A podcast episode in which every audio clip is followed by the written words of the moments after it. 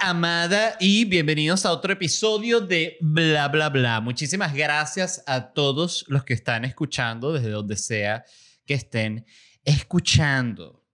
Si están en YouTube, gracias. Por favor, suscríbanse. Lo suplico. Yo lo suplico.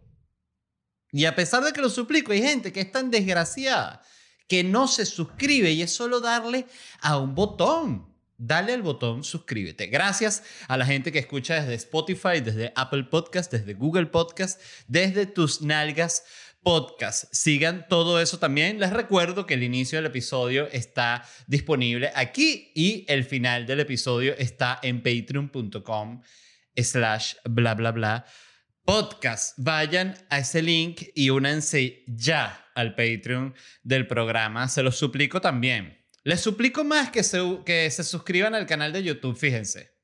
Porque es más fácil. El Patreon hay que pagar. El canal de YouTube suscribirse es gratis, por el amor de Dios. no entiendo. ¿Cómo no les da vergüenza? No, gracias, los amo. Miren, el día de hoy vamos a hablar de muchas cosas, igual que siempre, pero voy a arrancar hablando de Pepe Le Pew, ¿no? Eh, Pepe Le Pew es, bueno, creo yo, una de las noticias más importantes. Hay noticias como la crisis migratoria, este, bueno, África sigue con los mismos problemas de toda la vida de África, Latinoamérica derrumbándose las pocas democracias que quedan, este, Rusia, China eh, controlando el planeta, Estados Unidos a nada dejar de ser la economía más fuerte del mundo. Pero Pepe Le Pew, Pepe Le Pew eh, digo Pepe Le Pew porque anoté Pepe Le Pew que lo saqué de la noticia, pero es Pepe Le, Pepe Le Pew. Pepe Le Pew dice uno, ¿no? Sí, Pepe Le Pew. Pepe Le Pew. Em, bueno, fue cancelado Pepe Le Pew, no sé si lo saben, para que, que no lo sepa, un columnista del New York Times escribió un artículo en, la, en el cual exigió la cancelación inmediata de Pepe Le Pew y de Speedy González, el ratón este muy rápido, el de ándele, ándele, ándele. Bueno, eh, a Pepe Lepú pidieron que lo cancelaran porque promueve el acoso sexual. Entonces, este, fíjense que es, es, muy interesante porque siempre la intención de la cancelación es buena. O sea, fíjense que aquí está hablando en contra del abuso y del acoso sexual. Aprovecho yo también para decir terrible reprochable, reprochable, el, imagínate, no sé decir reprochable, este, el acoso sexual, el abuso sexual asqueroso.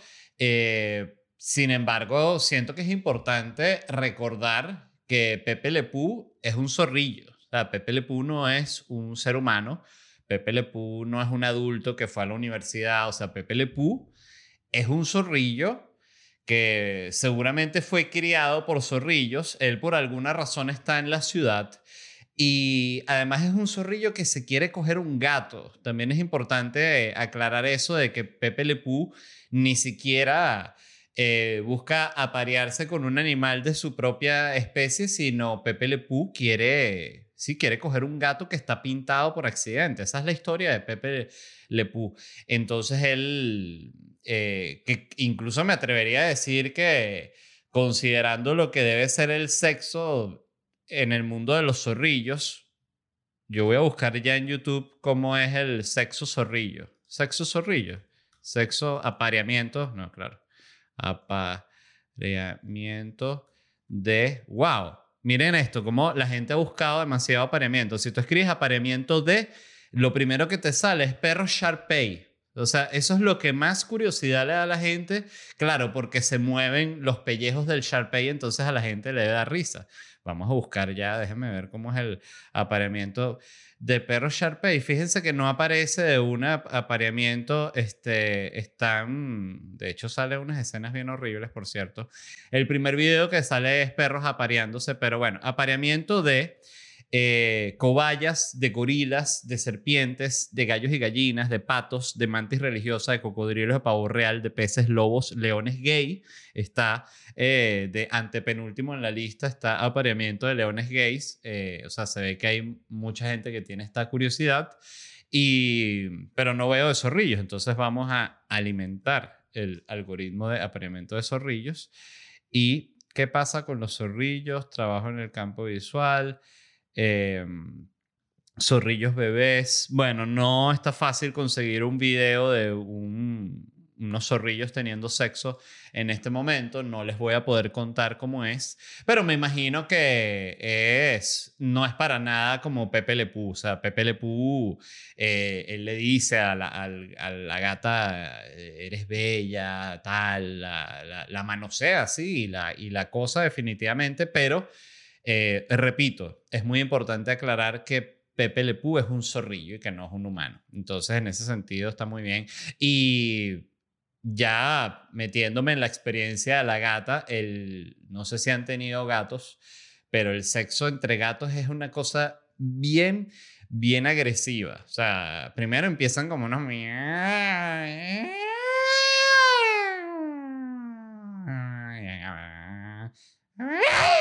Siempre hay como un, un increchendo, ¿no? Eh, en mi casa teníamos gatos toda la vida y uno no los ve, pero escucha el griterío cuando la gata está en celo. Entonces, eh, seguramente en el estándar de la gata también Pepe Lepú incluso se pudiese decir que es un caballero. Pero el punto es que quitaron a Pepe Lepú porque siento que también es incluso interesante cómo basta un artículo eh, para que una compañía como, como, eso es Warner, ¿no? Exacto. De la orden de, mira, quítame a Pepe Le Pew de Space Jam, porque todo el tema fue que lo quitaron de Space Jam 2. Están sacando Space Jam 2 con LeBron James. Aquí hablamos de eso, lo, lo, recordarán los que están en el podcast desde el inicio, que hablamos de este Space Jam protagonizado por Messi. Por cierto, voy a hacer una pequeña pausa para tomar un poco de café, por el amor de Dios. Ves, ahorita está demasiado caliente. Qué desgracia que me regalaron eso. ¿Te imaginan? El, el, maldito. El malagradecido. Eh, sacaron Space Jam 2, la van a sacar, y Pepe Le Pew tenía una escena ahí. Bueno, porque Pepe Le Pew es uno de los personajes famosos de, de ese mundo. Está el conejo Box Bunny, el pato Luca, está el, el otro, el, el, el, gallo Claudio, está Piolín, que Piolín se, se, se marginalizó, ¿no? Porque lo agarraron mucho para meme y para ese tipo de cosas, quedó Piolín. Igual que Tasmania le sucedió lo mismo. Está Tasmania, está Silvestre, el gato Silvestre, y bueno, y está Pepe Lepú, que tenía esta escena, además la coprotagonista de Pepe Lepú, esto es una historia real, esto no es un invento mío. Este ella se molestó porque decía que la escena que ella tenía con Pepe Le Pew era muy importante porque era una escena, según leí, que estaban como en un, en un bar y tal, y ella está como en la barra y tiene la mano así y aparece Pepe Le Pew y le empieza como a besar la mano y tal, y ella que no, Pepe Le Pew anda para allá y lo... Y lo lo, aparta, ¿no? Y Pepe Le Pew, como es Pepe Le es insistente, ¿no? Porque, porque bueno, Pepe Le Pew es, es, es de nuevo, es, es, un, es un zorrillo y por lo tanto, em, eh, eh, literalmente es un violador, siendo un zorrillo, pues, o sea, dentro del mundo animal.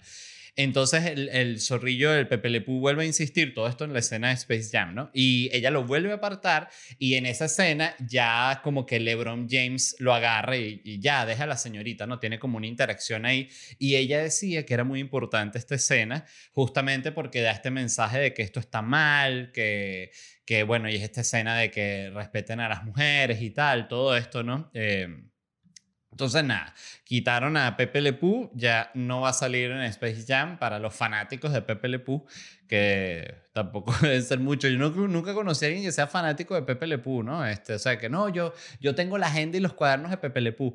Em, no lo recuerdo. Este, Siento que también que hay cancelamientos que son para cagarse la risa, tipo este de Pepe Le Pew, o sea, que es como que, bueno, chévere, sí, cancelen Pepe Le Pew, la verdad.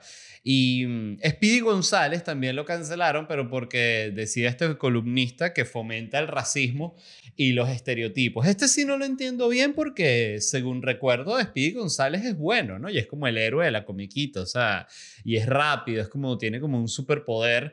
Eh, no sé si hay una escena en la cual Speedy González le, le pega la mujer o, no, no, lo, no lo recuerdo, creo que no.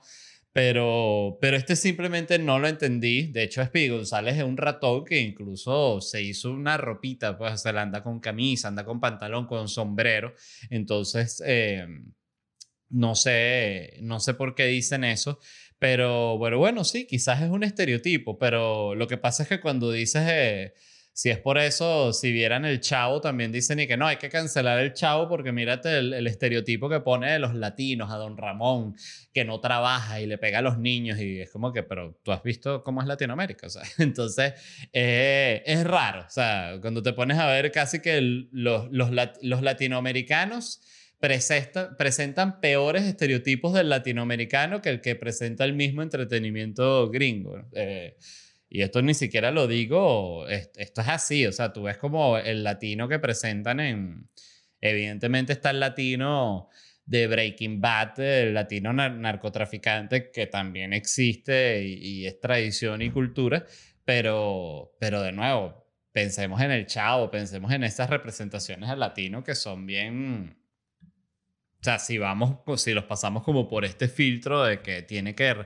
representar todo algo chévere, no sé, también como que, ¿dónde queda la ficción? Siento que yo lo decía a, tono de joda que Pepe le puso un zorrillo, pero ahorita lo digo en serio, Pepe le puso un zorrillo, o sea, es una comiquita, entonces es súper loco que haya ya este análisis así, a mí siempre me ha parecido muy extraño este análisis de que la ficción tiene que ser así y así.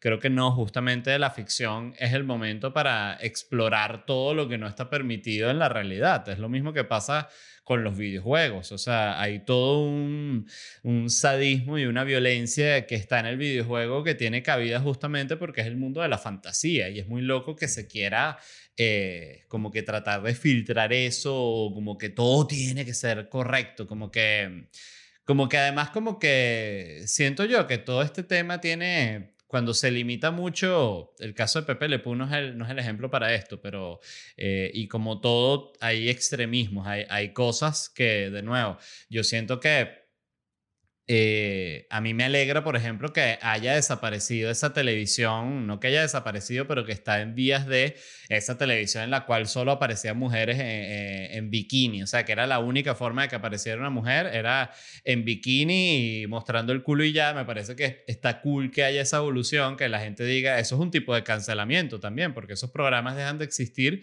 porque ya no son bien vistos, y eso me parece que es como una, una vamos a decir, como que la rama positiva de eso, pero tiene toda esta rama ridícula también en la cual se termina cancelando una comiquita, pero como dice el amigo Carlos Echeverry, no cancelan la Biblia que, que tiene eh, maltrato a la mujer y que tiene homofobia y que tiene todo un montón de valores eh, horribles, pero eso sí no, no lo cancelan, no hay ningún tipo de problema. Entonces, bueno, es como un al final viene a ser como una especie de, desenfoque. De nuevo, lo de Speedy González sí no lo entendí. Este, alguien por favor me explique. O sea, porque además en la época en la que está ubicada el, el Speedy González, que es como, yo diría que es como el México finales de 1800, ¿no? Algo así era literal, tú ves las fotos de México de esa época y se vestían así, eran así el, eh, el mexicano, vamos a decir, como estándar de, de, esa época. Entonces, no sé, es muy, es muy, es muy loco también. En fin, nada, este, ya quedarán ustedes de nuevo. Eh, chimbo para los que tienen tatuajes de Pepe Le también, como está, tiene que haber gente que tenga tatuajes de Pepe Le Si hay gente que tiene tatuajes de Tasmania de Piolín, tiene que haber, a juro, alguien que tenga un, algo de Pepe Le em, lo otro de lo que quería hablar hoy, de hecho estuve leyendo todo el día sobre esto, es sobre el criptoarte y el criptomundo y el, el no, N, NFT y el token y el todo este peo, ¿no? Porque eh, empecé a leer muchas noticias al respecto. Lo primero que vi fue que se vendió el primer tweet, el fundador de Twitter vendió su primer tweet. Hay gente que dirá, pero ¿cómo se va a vender un tweet si un tweet es un tweet? Y yo pensé lo mismo cuando leí Esos son esos titulares que uno lee, que son además súper, súper comunes en el, en el mundo moderno que estamos viviendo, de que se vende el primer tweet y uno lo que piensa es, ay, pero coño, se inventan huevonada para sacar dinero y joder a la gente. Qué vaina tan impresionante la imaginación que tienen es, me gustaría yo tenerla, la envidio. Este, ajá, entonces, ¿cómo se vende un tweet? Esto se hace a través de convertir eh, el tweet en un NFT. ¿Qué coño es un NFT? Un NFT es un non-fungible token. O sea, un token no fungible sería la traducción. Eh, no sé si esa sería la traducción exacta, creo que sí. Un token no fungible, que suena como algo que, que el médico te diría, ¿no? Que tú te sientes, tienes como un, te, sientes mal, vas al médico, te haces unos exámenes y el doctor te llama para reunirse contigo y te dice, mira, llegaron los exámenes y lamento decirte que tienes un token no fungible y tú dices, Dios mío. Tengo que llamar a mi familia. Bueno, entonces este, un token no fungible es, yo les voy a ser honesto, yo no entiendo técnicamente esta cuestión del cripto de cómo funciona exactamente en el, aspecto técnico, pero lo que es esto es que tú, por ejemplo, tú agarras una imagen que es un JPG o agarras un GIF o, agarras un video y a través de eh, blockchain tú generas este token, ¿no? Que este token lo que viene a ser es un certificado de propiedad de esa pieza digital. O sea, esto no es otra cosa que darle valor al, al, arte digital. O sea, de hecho, un youtuber que veía, déjeme ver si lo tengo abierto aquí para... No, ya cerré el link. Eh, le iba a dar su, su crédito.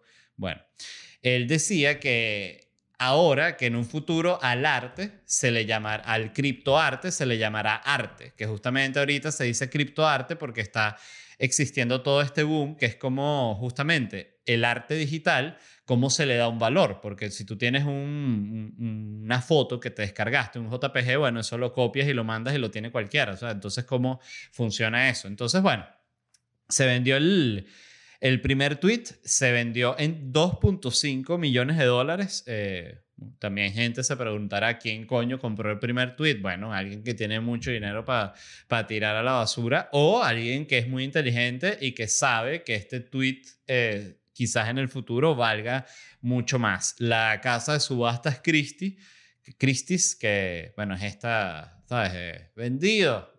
yo, yo soy muy de nuevo, no, no, no estoy muy lejos de ir a, una, a una subasta. Nunca he estado ni cerca, ni siquiera he recibido una invitación a una. No sé cómo se va a una subasta, pero bueno, sí sé que Christie's es como la más mojoneada de las mojoneadas de Tintin se vende 8 millones de dólares por la piedra viejísima. Entonces ahí se vendió por primera vez una obra digital, que es un collage de este artista llamado eh, Biple Biple, Biple, yes, People, que se llama The First, los primeros 5.000 días. Y es un collage de 5.000 imágenes que él hizo y se vendió en 69 millones de dólares. Es la primera obra digital que subasta esta, esta casa.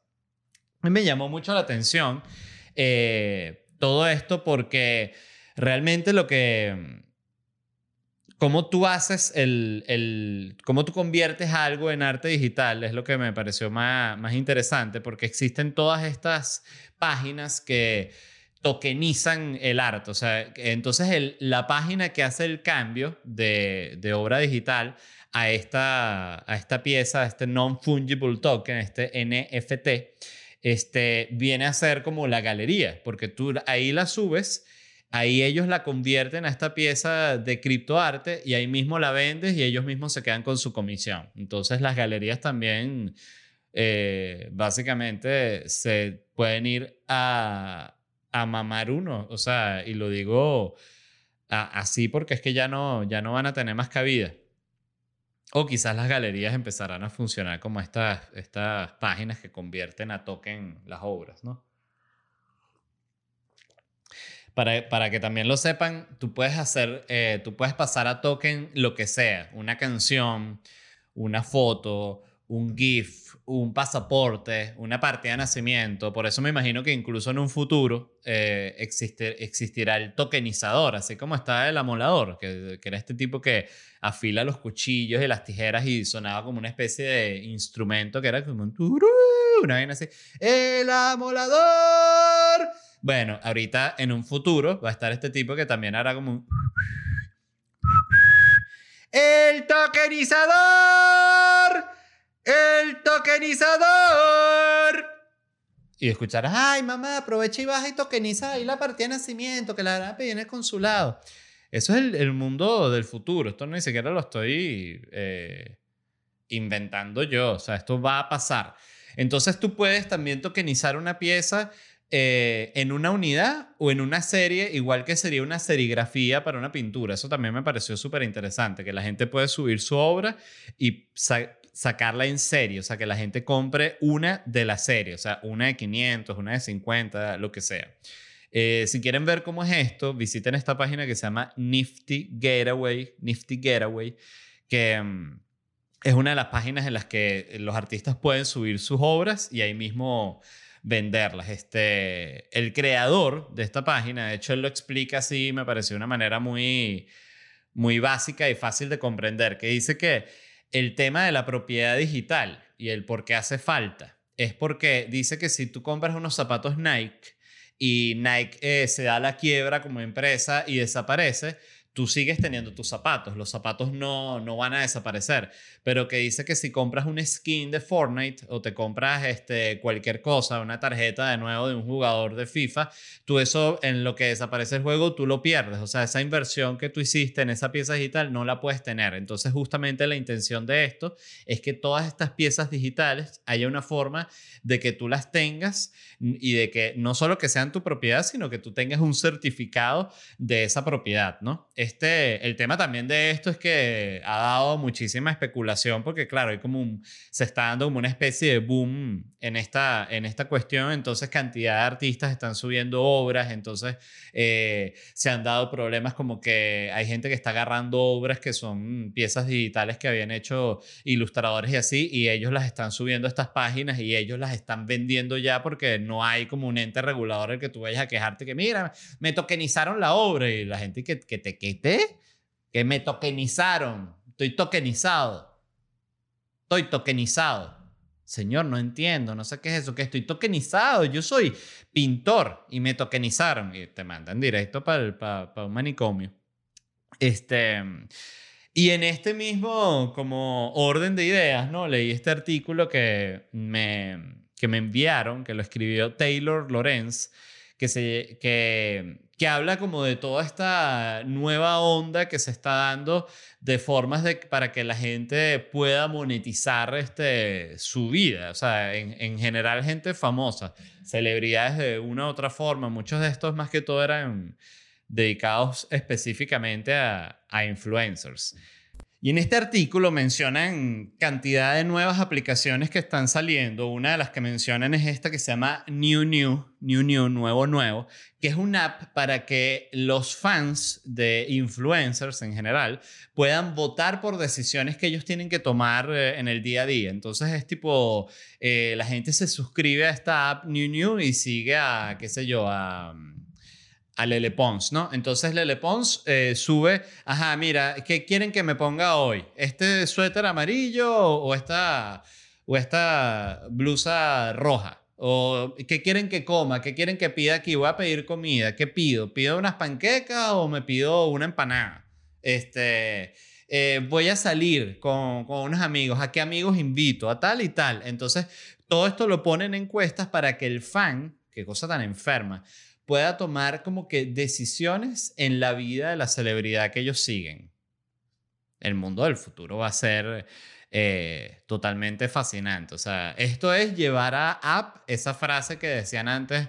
Eh, la, la, las señoras que era, bueno, y si a, ti, si a ti te dicen que tú te tiras por un barranco, ¿tú, tú vas y te tiras. Bueno, sí, porque me lo dijeron la gente está suscrita a mi app, mamá, a mi New New. Mamá, te tengo que dar una cachetada porque votaron en eso en, en New New. ¿Cómo? Plan. Así mismo va a pasar con gente estúpida, evidentemente el, influencer imbécil. Está esta otra página que se llama peerpop.com, que es como viene a ser este concepto tipo, eh, tipo cameo, ¿no? Tipo famosos.com, eh, pero es de interacción. Es decir, tú pagas a celebridades para que ellos te comenten en tus posts de TikTok o de Instagram. Díganme si esto no es la cosa más triste que han escuchado en su vida y a todos los que estén escuchando esto les voy a pedir por favor nunca le paguen a una celebridad para que les escriba un comentario en TikTok. Qué cosa tan triste. Y lo digo ni siquiera por, por el hecho de que, de que es un, desperdicio horrible de dinero, sino porque efectivamente se ve triste que, la gente sepa que tú pagaste para que una celebridad te, te comentara que sí, feliz cumpleaños. Coño, por el amor de Dios. Respétense respétense. Ahora, estuve, busca, estuve viendo esta página, eh, peerpop.com, y una de las celebridades que está, para que vean que esto no es, la mayoría, si les soy sincero, era gente que no tengo ni puta idea, porque eran como puros influencers eh, de aquí de Estados Unidos, además como de TikTok, que yo ni siquiera uso TikTok, que si Lauren Gray, no sé quién es Lauren Gray, Bada, Bad Habi, de Kerry and Griffith Young, Yoshi Richard, no sé quién es nadie de esa gente, pero entre todos esos está Shaquille O'Neal. Shaquille O'Neal te cuesta 500 dólares. para quien quiera que Shaquille O'Neal le, escriba feliz cumpleaños o algo, 500 dólares te cuesta un comentario de Shaquille O'Neal en tu TikTok. Eh, ahora, pregunta. ¿Tú le podrás pagar a Shaquille O'Neal para que le escriba algo negativo a una persona que tú odias? Es decir, que una persona, vamos a decir, que a ti te cae muy, muy mal, de verdad. Entonces tú te metes en peerpop.com y dices, ¿sabes qué? Esto lo vale. Y le pagas sus 500 dólares a Shaquille O'Neal para que le escriba en la última foto que haya puesto así, está la persona esa que tú odias, para que Shaquille le escriba patético. Me da asco. Y la gente, mierda, ¿qué? ¿Qué? ¿Pero por qué? Cha Verga, Shaquille O'Neal me escribió. ¿En serio? ¿Qué loco? ¿Y qué te escribió? Y que quedó ya asco. Ay. Bueno, Tú pagas eso y yo te digo, eh, le haces la vida imposible a la persona porque esa persona se queda una semana que no puede dormir pensando, ¿qué hice yo para ofender a Shaquille O'Neal? Que además, si tú no conoces a Shaquille O'Neal, es una, es una pregunta que nunca va a tener respuesta, lo cual lo hace una joda incluso mejor. ¿Por qué Shaquille O'Neal me insultó? ¿Qué pasó? Entonces, bueno, nada, ya saben que existe esa página, Peer Pop se llama. Dato curioso, quería aprovechar esto de Peer Pop, esto me lo comentó Ximena Otera, o Ximena Otera, Ximena Otero, que es la, bueno, la productora de todos mis shows, del podcast, de todo. Este, literalmente la persona con la que más trabajo, aprovecho para mandarle saludos a Ximena. Eh, y ella me comentó, esto no sé si fue porque ella fue o se lo contaron, que el turco este de la sal, cuesta mil dólares que él te, él te eche la sal en la mesa, o sea, para el video de Instagram. O sea, si tú dices, ay, no estar ahí, eh, sal, eh, este, no sé ni cómo se llama él, el, el de, tú le dices así, no está el de, el, este, entonces te dicen, sí, sí está. Ay, él no puede venir, ah, sí, vale, no hay problema, son mil. ¿Cómo? Mil, mil dólares. Para que venga él. Sí, sí, mil. Ay, no, no, entonces no, no, no lo vamos a, yo, yo, yo me echo. Listo. Este, claro, está interesante porque tú no estás pagando realmente mil dólares para que te echen la sal, tú estás pagando mil dólares para el video de Instagram, eso es todo.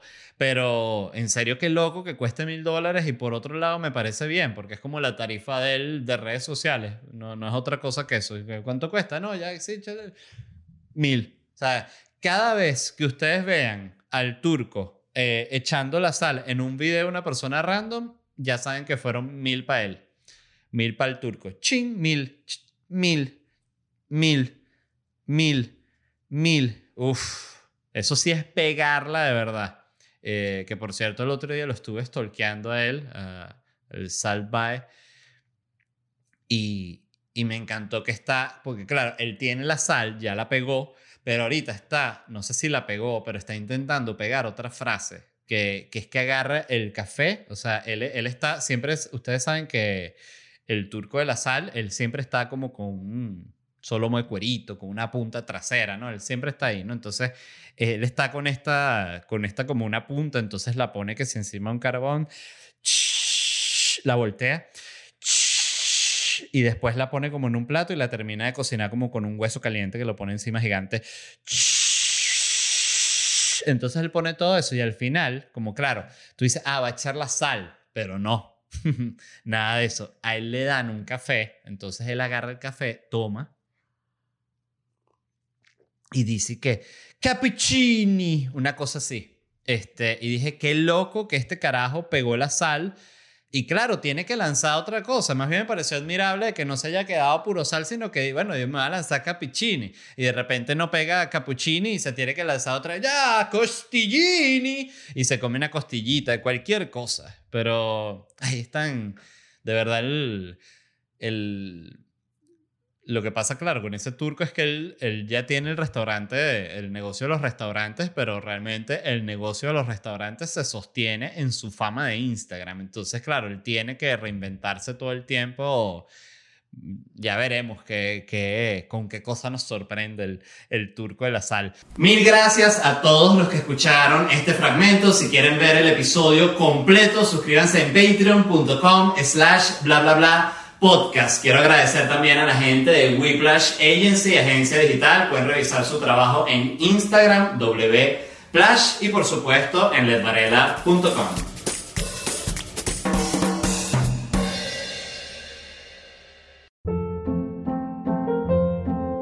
Hold up. What was that? Boring. No flavor. That was as bad as those leftovers you ate all week. Kiki Palmer here, and it's time to say hello to something fresh and guilt-free. Hello Fresh. Jazz up dinner with pecan-crusted chicken or garlic butter shrimp scampi. Now that's music to my mouth. Hello Fresh. Let's get this dinner party started. Discover all the delicious possibilities at hellofresh.com.